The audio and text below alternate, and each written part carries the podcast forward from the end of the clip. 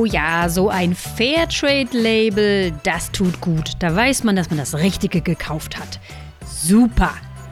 Blöderweise haben Forschungen gezeigt, dass Menschen, die bei einer Kategorie, zum Beispiel Fairtrade, darauf achten, das Richtige zu tun, oft in die Versuchung geraten, bei anderen Dingen nicht mehr so genau hinzuschauen. Warum das so ist, darüber spreche ich heute mit meiner Kollegin Nora Tschech. Sie ist Professorin für politische Ökonomie am KIT in Karlsruhe. Mein Name ist Verena Utikal. Das ist der Podcast Ja, Nein, Vielleicht. Alle weiteren und bisherigen Folgen findet ihr überall da, wo es Podcasts gibt. Zum Beispiel bei AudioNow oder in der NTV-App. Nora, letzte Woche war ich bei HM und ich bin mal wieder drüber gestolpert, dass es da jetzt diese Conscious Collection gibt. Was ist denn das? Ja, das ist eine Maßnahme von HM, wo sie Produkte anbieten, die nachhaltiger sein sollen. Die Nachfrage nach Nachhaltigkeit steigt ja auch äh, mehr und mehr zum Glück. Und äh, die Conscious Collection äh, bietet Produkte an, die äh, mit Bio-Baumwolle hergestellt worden sind. Mhm. Damit machen die ja ganz schön Werbung. Also online auch im Shop kriegt man immer diesen Label, ähm, diese Labelinformation, immer wenn es darum geht, da ist Bio-Baumwolle drin. Ne? Ja, auch gerade bei äh, Kinderkleidung ja. oder Babystrampler. Also man hat da ganz oft was äh, aus der Conscious Collection. Äh, die Produkte sind trotzdem noch relativ günstig zu haben, muss man sagen. Und äh, tatsächlich, äh, wenn man eben so genauer mal drauf schaut, könnte man ja auch bei Conscious Collection denken, da wird sehr umfassend äh, was verbessert an den Herstellungsbedingungen. Es gibt ja auch viel Unsicherheit im äh, zum Beispiel verarbeitenden Gewerbe, bei den Näherinnen und Nähern und so weiter, weiß man ja viel Chemie beim Färben der äh, Kleidung. Aber bei der Conscious Collection geht es eigentlich nur darum, dass eben die Böden und so weiter, alles, was mit der Baumwolle selber zu tun hat, äh, geschützter behandelt werden. Das ist eigentlich das Einzige, äh, worum es da geht. Und dadurch sind die Produkte eben auch noch vergleichsweise günstig äh, zu haben. Also es hat nichts damit zu tun, wie diese Baumwolle dann später eingefärbt wird oder weniger Chemikalien vielleicht verwendet werden, anschließend in der Produktion und auch nicht in der Herstellung der T-Shirts selber in Bezug auf Menschenrechte, Kinderarbeit. Das ist alles nicht mit drin in diesem Label. Richtig? Nee, nee, genau. Also man könnte ja denken, Conscious Collection, das ist auch fürs Baby gesünder, ne? weniger Chemie oder so. Conscious klingt äh, schön, ja. Ja, es klingt, es klingt gut, ähm, aber äh, damit hat es eben wirklich nichts zu tun. Und äh, Arbeitsbedingungen sind sehr hart äh, im, im, verarbeitenden Gewerbe, aber äh, auch damit hat es nichts zu tun. Sehr, sehr schön. Also auf Deutsch würde das ja bedeuten, äh, bewusste Kollektion, ja, so conscious, ne? Also oder Gewissen, gut fürs Gewissen. Das finde ich, find ich schön. Also genau das wollen Sie ja, nehme ich an, auch erreichen, dass die Kunden denken, sie können dieses T-Shirt kaufen mit einem guten Gewissen. Weil weil? Weil? Warum? ja gut, ich meine, immerhin, ne? man tut was äh, mit der Biobaumwolle. Die Böden werden tatsächlich mit weniger Chemikalien dann verseucht. Also das ist schon ganz gut. Mhm. Und äh, also in dem Bereich, sagen wir mal Usbekistan oder so, das sind Länder, wo äh, viel Baumwolle angebaut wird. Natürlich tut man da äh, dann schon einen Schritt, wenn man sagt, ich, äh, ich steige auf Biobaumwolle um. Ne? Das ist schon gut aber es ist wirklich nur ein ganz kleiner Teil äh, der Missstände in der Textilbranche, der hier überhaupt adressiert wird. Und alles andere nicht. Und natürlich ist da ähm, conscious äh, doch ein sehr breites Wort. ja. Für, für eine sehr spezifische einzelne äh, Facette ja. in der Herstellung. Man hätte ja auch einfach draufschreiben können Bio-Baumwolle. Aber das haben sie nicht gemacht, sondern sie haben ein Label sich ausgedacht. Warum wohl? Reagieren Kunden darauf? Ja, also äh, es ist so, Konsumenten äh, generell, es gibt schon immer mehr Kritik natürlich an den Zuständen in der Textilbranche. Das ist ja auch eine Branche, die in Deutschland unheimlich umsatzstark ist. Ähm, 35 Milliarden Umsatz pro Jahr, äh, das ist also wirklich richtig gut. Ne? Allein die Fashion-Industrie macht so viel Umsatz. Und äh, die wollen schon was tun, dass sie ein bisschen grüner rüberkommen und nachhaltiger und so. Mhm. Und das ist wahrscheinlich mit der einfachste Weg, das zu schaffen. Also Bio-Baumwolle, das kostet schon ein bisschen was, aber das ist halt was, was ähm, mit ein paar Cent mehr vielleicht dann schon machbar ist. Also ein Babystrampler aus der Conscious Collection kriegt man vielleicht schon für 4, 5 Euro bei HM. Mhm. Ähm, wenn man da jetzt umfassender rangehen will, dann, äh, dann werden auch viel mehr Investitionen nötig. Ne? Und dann kann man sich vielleicht auch nicht mehr jede Woche äh, neue Klamotten kaufen oder so, äh, wenn man auf was Umfassenderes setzen mhm. wollte. Also aus Sicht des Konsumenten ist es natürlich wunderbar. Ich tue was Gutes, ich tue wirklich was Gutes, ja, aber es kostet mich nicht besonders viel. Und ähm, jetzt frage ich mich, grundsätzlich ist es natürlich ein positiver Effekt. Ja, also besser Bio-Baumwolle als konventionelle Baumwolle, würden viele sagen. Gut, man kann da auch noch mal überlegen, wie ist es mit dem Wasserverbrauch, wie ist es mit dem Transport und so weiter. Aber zumindest einfach nur verglichen Bio-Baumwolle versus Nicht-Bio-Baumwolle. Schön, Böden werden geschützt. Jetzt habt ihr aber herausgefunden in einem ganz spannenden Experiment, dass es tatsächlich Effekte haben könnte auf ganz andere Kaufentscheidungen, wenn ich bei Bio, wenn ich Bio-Baumwolle bei H&M kaufe. Was habt ihr gemacht? Oder anders, was ist eure Frage gewesen? Ja, das stimmt. Also ähm, wir gingen halt von dieser Problematik aus. Das haben viele sicherlich äh, in der Zeitung mitbekommen in den letzten Jahren. Äh, es sind ja Gebäude eingestürzt und so weiter bei Näherinnen und Nähern, zum Beispiel in Bangladesch. Äh, da sind viele Menschen ums Leben gekommen. Also da gab es ja schon oft Aufschrei, so kann es eigentlich nicht weitergehen. Ähm, und wir haben eben da angesetzt und geschaut, äh, wie sehr interessieren sich Konsumenten dafür, äh, da die Sicherheit zu verbessern. Ähm, wir haben gefunden, dass insgesamt äh, in der Studie das Interesse schon ähm, deutlich vorhanden war. Viele waren auch bereit, äh, mehr Geld auszugeben, damit sie ein Produkt bekommen, wo sie wissen, die Arbeitsbedingungen sind sicherer. Ja. Aber was wir eben auch herausgefunden haben, ist, wer wusste, dass er auf jeden Fall äh, eine Textilie erwirbt, die schon mal Biobaumwolle erfüllt, ja, so was, was völlig anderes, was damit auch nichts zu tun hat. Ähm, aber wer weiß, er kann da schon mal ein Häkchen setzen, der interessiert sich deutlich weniger als andere. Der investiert dann auch nicht mehr viel in die Arbeitssicherheit.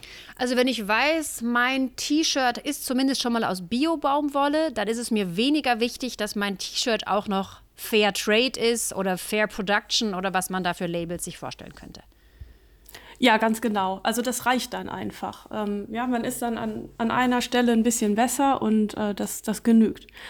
Und äh, das ist natürlich irgendwie so ein zweischneidiges Schwert. Einerseits ist es ja schon mal ganz gut, immerhin gibt es dann Biobaumwolle bei HM, aber andererseits heißt das vielleicht auch, der Druck, äh, überhaupt sich ansonsten verbessern zu müssen, ähm, wird vielleicht wirklich äh, viel, viel schwächer. Mhm. Das ist vielleicht eine billige Art, äh, aus der Nachhaltigkeitsnummer rauszukommen, sozusagen. Ne? Ja, also um eine Komponente habe ich mich gekümmert, das ist doch jetzt gut. Ich bin ein gut genuger Mensch.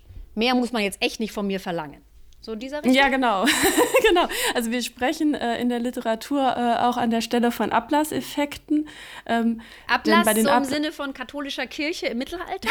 ja, genau. Ja? Da konnte man ja auch sagen, okay, an einer Stelle ähm, äh, mache ich jetzt eine Zahlung, ich mache eine Spende für die Kirche und äh, damit ist dann so alles andere, was ich nicht so gut mache im Leben, auch ähm, abgegolten.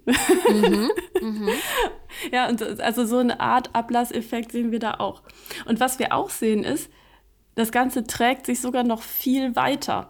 Ähm, nämlich so, wer weiß, er erwirbt was aus Biobaumwolle, der schert sich nicht mehr groß um die Arbeitsbedingungen und so weiter. Ähm, aber auch eine halbe Stunde später, wenn die Leute gefragt werden, möchtet ihr was für Bedürftige spenden, sagen die mit der Biobaumwolle, ja, nö. das ist ja verrückt. mhm.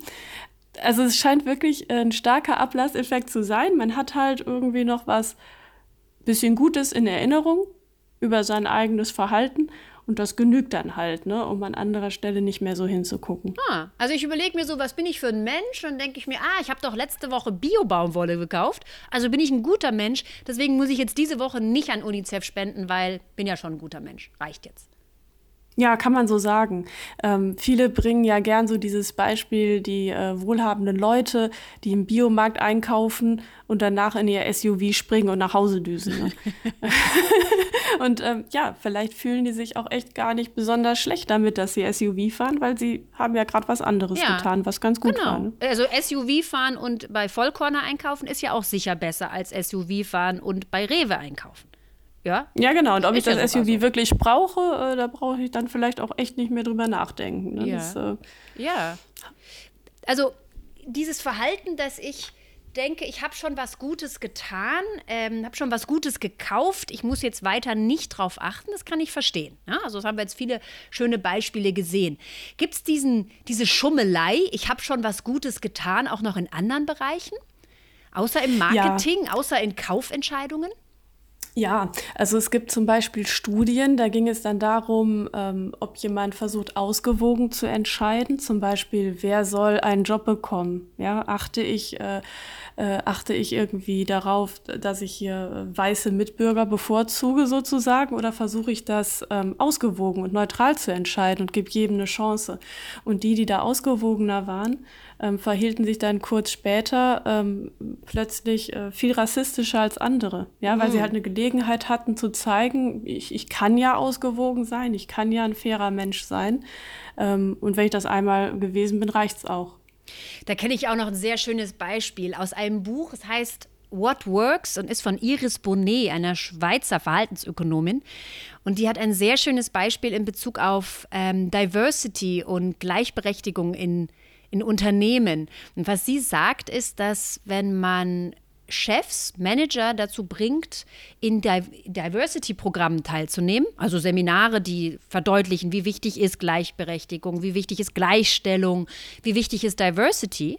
Also die, die in so einem Programm teilnehmen, sind nachher weniger wahrscheinlich darin, eine Frau einzustellen.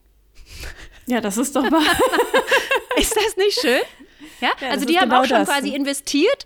Die können ja jetzt sagen, ja, ich, Diversity, ja klar, habe ich ja ein Seminar gemacht. Ich zeige ja, dass mir das wichtig ist. Das reicht ja jetzt aber auch. Ne? Also muss man jetzt auch nicht übertreiben.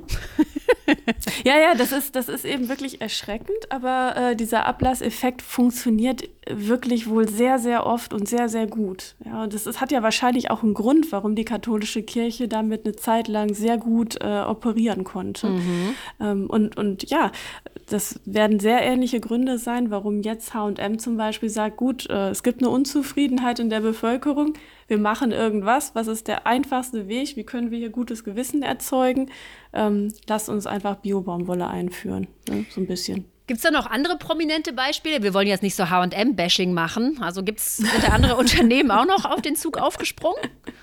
Ja, ja, also in der Fashion-Industrie gibt es viele Beispiele. CA zum Beispiel hat ein ganz ähnliches Programm.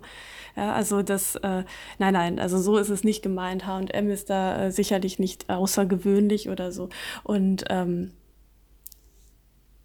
ich hatte, ich hatte mal das Beispiel gebracht, äh, äh, Rechner, äh, der plötzlich besonders wasserfreundlich hergestellt sein soll, aber man, äh, man erfährt trotzdem nicht, wie die Arbeitsbedingungen ansonsten waren oder so. aber also zumindest das, das wenig Wasser, ja. Mhm, mhm. ja, ja. Das, also gibt schon ganz häufig und äh, es ist natürlich auch schwer, direkt ganz umfassend auf eine Problematik äh, zuzugehen und zu sagen, wir wollen wirklich den ganzen Produktionsprozess umfassend verbessern, das ist schon klar.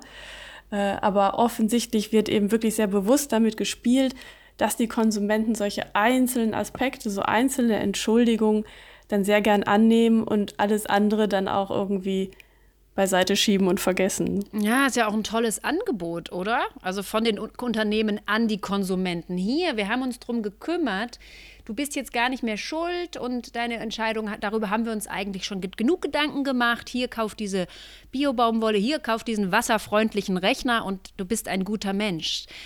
Und dadurch, dass wir Menschen sind, die einfach gerne den einfachen Weg wählen, ähm, ich kann das, kann das sehr gut nachvollziehen. Ne? Also es wird uns ja angeboten. Hier ist der einfache Weg und sogar der gute, der einfache, gute Weg. Ja, ja, du hast, du hast sicherlich recht. Aber es ist natürlich schon bestürzend, denn zum Beispiel gerade im Bereich von so Bio-Baumwollkleidung äh, und so weiter haben Studien gezeigt, dass die Menschen wirklich denken, sie kaufen vielleicht auch was Gesundes für sich selbst ein. Mhm. Und, und das stimmt zum Beispiel überhaupt nicht. Ne? Oder sie kaufen was Gesundes für ihr Kind ein. Mhm. Also es wird schon sehr mit der Aufmerksamkeit der Konsumenten dann auch gespielt und eben auch wirklich Druck aus so einer politischen Situation rausgenommen. Mhm. Also das ist, glaube ich, schon sehr strategisch auch von Unternehmen, dass man sagt, komm, wir machen was Kleines an einer Stelle. Äh, die Leute hinterfragen es vielleicht nicht richtig, sind eh ganz froh, wenn sie mit einer Kleinigkeit aus der moralischen äh, Situation sich so ein bisschen rausisolieren können. Mhm. Äh, und das war es dann gewesen. Ne? Ja. Ja, natürlich, es verführt dazu, sich keine weiteren Gedanken mehr zu machen. Weil man hat ja schon was Gutes getan. Ja, ich sehe den, seh den Punkt. Mir fällt übrigens noch ein anderes Beispiel, ein anderer Bereich ein, wo wir, glaube ich, ganz gut sind in diesem eine gute Tat reicht. So die Ernähr Ernährungsgeschichte, ne? Also dieses gesund ernähren. Ähm, dieses, ich habe ja heute Mittag schon Salat gegessen, dann kann ich heute Abend ja ohne weiteres das Schnitzel bestellen. Das würde auch passen. ja, das stimmt. Äh, das stimmt. Und äh, im Moment sind ja auch ganz groß in Mode die Cheat Days, ne? wo man dann sagt, komm, du benimmst dich einen Tag ordentlich mhm. und isst vernünftig und am nächsten kannst du machen, was du willst. Ne? Ja, stimmt, genau. ist, ist Immer aber, Freitag ja. darf ich essen, was ich möchte. Aha. Es ist aber, ist aber auch umstritten, wie gut das im Endeffekt wirklich ist, ne? oder ob es nicht vielleicht besser ist, sich doch äh, immer ein bisschen zu mäßigen. Aber das stimmt, ja, Menschen haben wahrscheinlich eine Neigung dazu, dass es einfach gut tut, an einer Stelle dann, äh, dann mal einen, ja, einen positiven Unterschied zu machen und damit dann eben auch äh, späteres Missverhalten zu entschuldigen. Ihr nennt ja diesen Effekt Self-Licensing. Wie würdest du das auf Deutsch übersetzen? Was, was wäre da ein griffiger Ausdruck? Ja, ich, äh, ich muss sagen, ich finde Ablasseffekte ganz gut. Ja äh, Ablassbriefe, Ablasseffekte, äh, eben durch diesen historischen Kontext. Äh, aber klar, man könnte auch sagen, man gibt sich selbst eine Lizenz. Naja, vielleicht nicht gerade zum Töten, aber, halt, aber ich, sag, ich sag mal so, also diese Fast Fashion, das ist ja wirklich was, ähm, wo eigentlich sehr bekannt ist, dass äh, die Zustände ziemlich miserabel sind, dass wahnsinnige Umsätze erzielt werden. Äh, da werden wirklich T-Shirts gekauft, die werden vielleicht dreimal angezogen und landen dann schon wieder im Müll.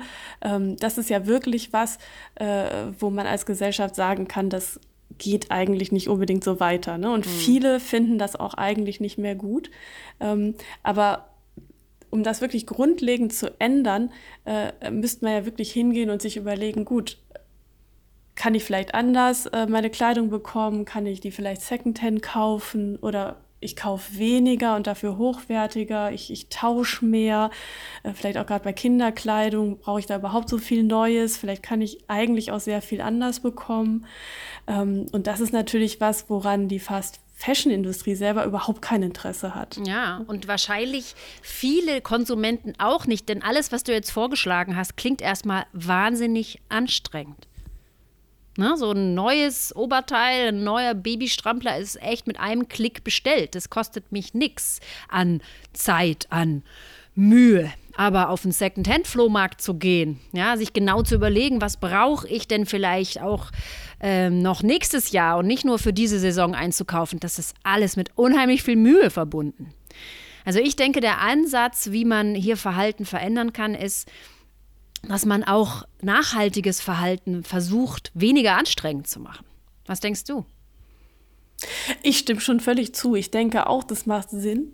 Ähm, aber was, was auch viele Studien zeigen, ist halt, äh, wer, wer rausgeht, sich gerade vielleicht nicht so gut fühlt, sich irgendwelche Klamotten kauft, um sich besser zu fühlen. Das ist auch oft ein Motiv, um mhm. das zu machen. Mhm. Ähm, die Freude ist meist wirklich nur ganz, ganz kurz und wird eben unheimlich befeuert von der Werbung und so weiter.